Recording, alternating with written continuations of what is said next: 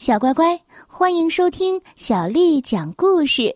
我是杨涵姐姐，今天杨涵姐姐要继续为你讲的是儿童财商教育绘本当中的故事。我们来听《杂货店的故事》，作者是来自韩国的边佑满，还有赵承德，翻译叫做史倩。是由地震出版社的叔叔阿姨为我们出版的《杂货店的故事》。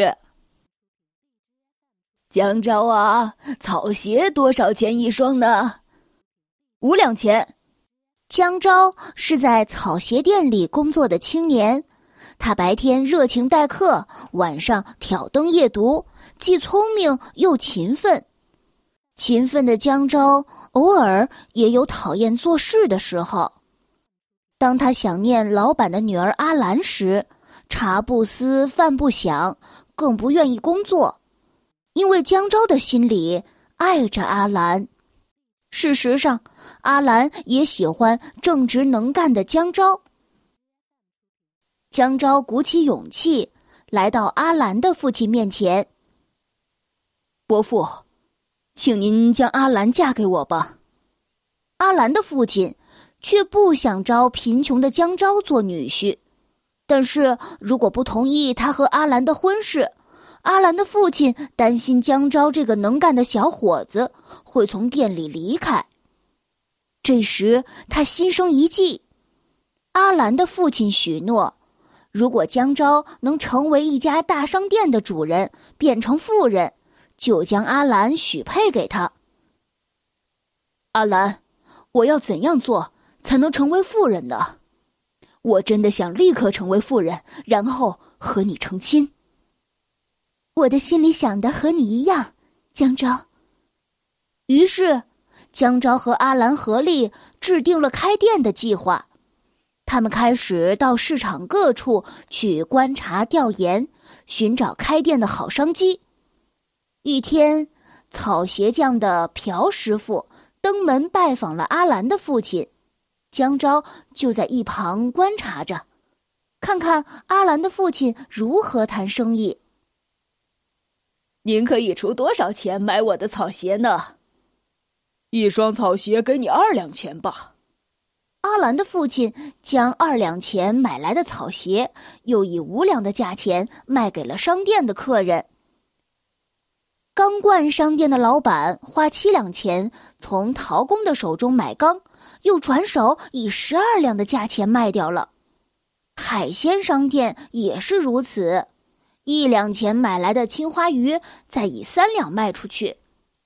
江昭对阿兰说：“阿兰，将来我们开店的时候，东西一定要卖得更便宜。”可是江昭，价格便宜的话，客人自然会多。但是什么时候才能攒够钱成为富人呢？你说，我们把几个货物捆绑在一起卖，这样怎么样？这个想法不错，不过我们还是再考虑考虑吧。江昭和阿兰每天都穿梭在市场里，四处查看。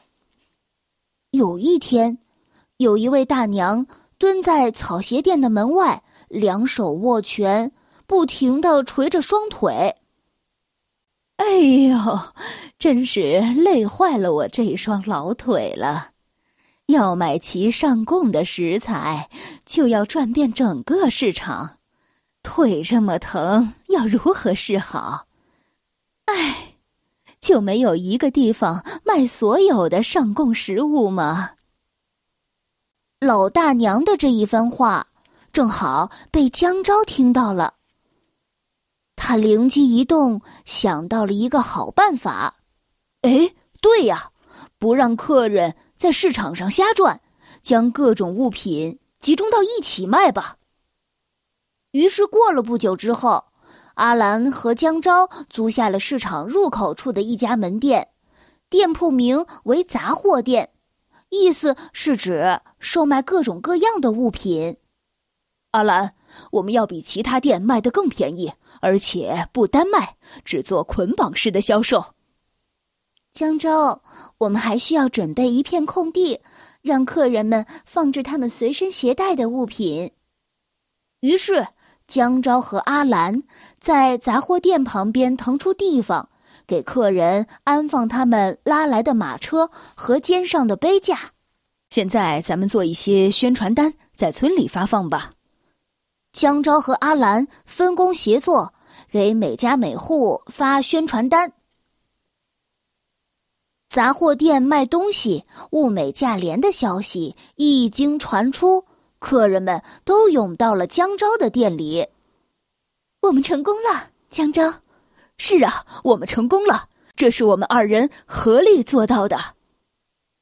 店里的生意虽然繁忙，但是江昭和阿兰尝到了成功的喜悦。此时此刻，阿兰父亲的店里。几乎没有人光顾。哦，真奇怪，怎么客人这么少啊？村子里的其他商店也都一样，门可罗雀。阿兰的父亲和其他店主全都是满脸的沮丧，而江昭和阿兰的杂货店却生意兴隆。阿兰，你放心，我今天一定要争取伯父的同意。准备再次登门求婚的江昭走到了草鞋店，这一次他的脚步非常的轻快。当草鞋店就在眼前的时候，他却停下了脚步。哎，伯父怎么看起来无精打采的？店里一个客人也没有啊。那天晚上，江昭和阿兰通宵熬夜写了很多字。第二天清晨，两人就在村子里发放着昨晚写的宣传单。那天以后，村子里发生了一些变化。村子里，石头的妈妈对石头说：“石头，到家门前的店里去买一个鸡蛋吧。哦，对了，石头他爸，你到杂货店去买几个缸吧。我要腌泡菜，需要很多的缸。”记住，一定要在杂货店里买。村子里的人们开始考虑具体的情况和方便程度，将杂货店和村里的各种小店都充分的利用起来。阿兰的父亲被江昭的善良和才干感动了，他非常愉快的参加了江昭和阿兰的婚礼。并热情的招待着全村的人。江昭和阿兰成婚之后，十分幸福的生活在了一起。这就是杂货店的故事。小乖乖，今天的故事就为你讲到这儿了。如果你想听到更多的中文或者是英文的原版故事，欢迎添加小丽的微信公众号“爱读童书”。妈妈小丽，下面的时间呢，我们来读一首古诗词《杂诗》，晋陶渊明。人生无根蒂，飘如陌上尘。分散逐风转，此已非常深。落地为兄弟，何必骨肉亲？得欢当作乐，斗酒俱比邻。盛年不重来，一日难再晨。及时当勉励，岁月不待人。杂诗。晋陶渊明。人生无根蒂，飘如陌上尘。分散逐风转，此已非常深。落地为兄弟，何必骨肉亲？得欢当作乐，斗酒俱比邻。盛年不重来。杂诗，晋，陶渊明。人生无根蒂，飘如陌上尘。分散逐风转，此已非常深。落地为兄弟。何必骨肉亲？得欢当作乐，斗酒聚比邻。盛年不重来，一日难再晨。及时当勉励，岁月不待人。一日难再晨。